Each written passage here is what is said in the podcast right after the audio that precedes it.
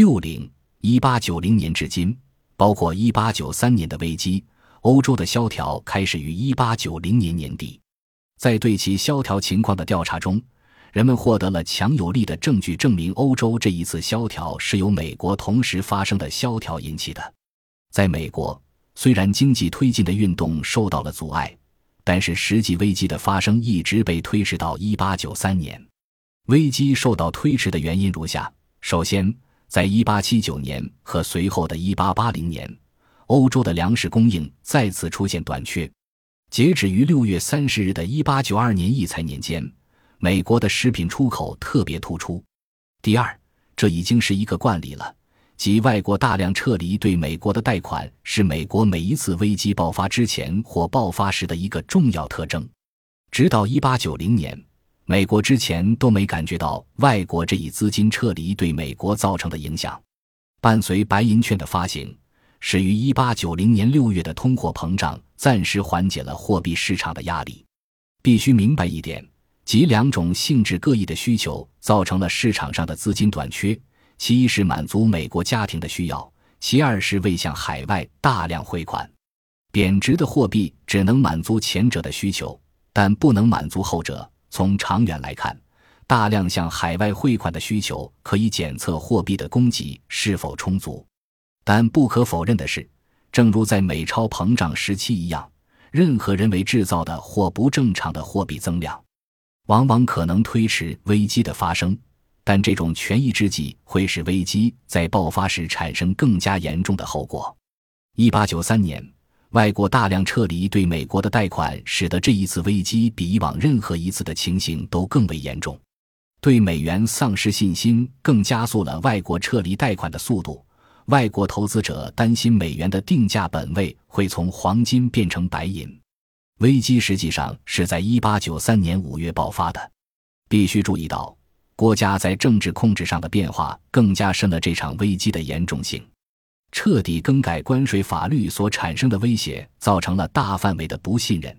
这还有可能引发广泛的不确定性，并且摧毁人们的信心。这种情况正好说明了一个事实，即引发危机的最危险因素之一是从根本上彻底改变财政或经济政策。即便是如此彻底的改变所产生的威胁，也会造成同样显著的影响，在许多方面。一八九三年危机给美国社会造成的困境，比一八七三年造成的更为严重。一八九三年危机之后，美国的进口更为迅速的减少，尤其是对奢侈品的进口。更多的银行破产倒闭，存款减少，以及从流通撤出资金的现象持续了更长的时间。但是在强度或连续性方面，一八九三年的危机并不能与一八七三年的危机进行对比。一八九五年，美国经济稍微出现复苏，然而，这样轻微的复苏在第二年便消失不见。经济的不确定性和一八九六年总统大选所引发的激动情绪，给经济上任何的直接改善设立了一道绝对的屏障。这次总统大选再次表明了，从根本上彻底改变财政政策，必将给美国的商业贸易造成危险。没有一个国家可以顺利走过对本国货币价值本位充满怀疑的一年，并不对国家的工业和商业造成破坏。美国一八九六的总统大选年正好证明了这一点。在一八九六年总统大选结果揭晓之后，美国经济经历了一段停止期，随后在一八九七年的六月和七月开始明显出现经济复苏，接下来便是经济健康的增长。截止于六月三十日的一八九八年度，美国的贸易统计数据显示出史无前例的好消息：美国的出口量大大超过进口量，出口量几乎是进口量的两倍。除了在一八九二年略微过剩，外贸进出口总额比以往任何时候都要大。如果一八七零年至一八八零年这一个时期可以称为农业扩张时期，那么，一八八零年至一八九零年这一时期，毫无疑问算得上制造业扩张时期，而始于一八九零年的新时期，其特征便是农业和制造业产量双双增加。在过去的这十年里，美国经济的鲜明特征之一，便是从制成品过度进口变成了制成品的过量出口。这个变化发生在截止于六月三十日的一八九十八财年。这一年，美国的制成品出口量首次超过了制成品的进口量。这里的来自美国政府一八九零年普查，阐述了截止于一八九零年所发生的事件的过程。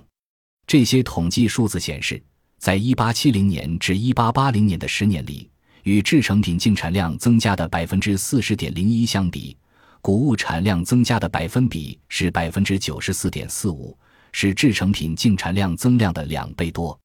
相反，在一八八零年至一八九零年的十年里，与谷物产量增加的百分之三十四点四四相比，制成品净产量增加百分之一百零六点五九，是谷物产量增量的三倍半。一百九十二投入制造业的资本增幅更是突出，在一八八零年至一八九零年的十年里，增加了百分之一百二十点七八。前文已经指出。在出现出口比例高于进口比例的年份之后，便会出现显著的繁荣时期。一八九八年六月三十日之后，美国的出口与进口的比例有所下降，但是紧随其后的是一个更加繁荣的时期。虽然钢铁的价格在一八九七年夏天有所上涨，但是大幅的涨价直到一八九九年才开始。一八九七年七月一日之后的几年中。有迹象显示，美国出现了更大程度的繁荣和扩张，同时，美国还拥有比其他任何国家更明显的迹象，表明这样一个假设，即美国在世界贸易中的占有更高的地位。当然，人们自然而然就会有兴趣猜测这一时期将持续多长时间。本集播放完毕，感谢您的收听，喜欢请订阅加关注，主页有更多精彩内容。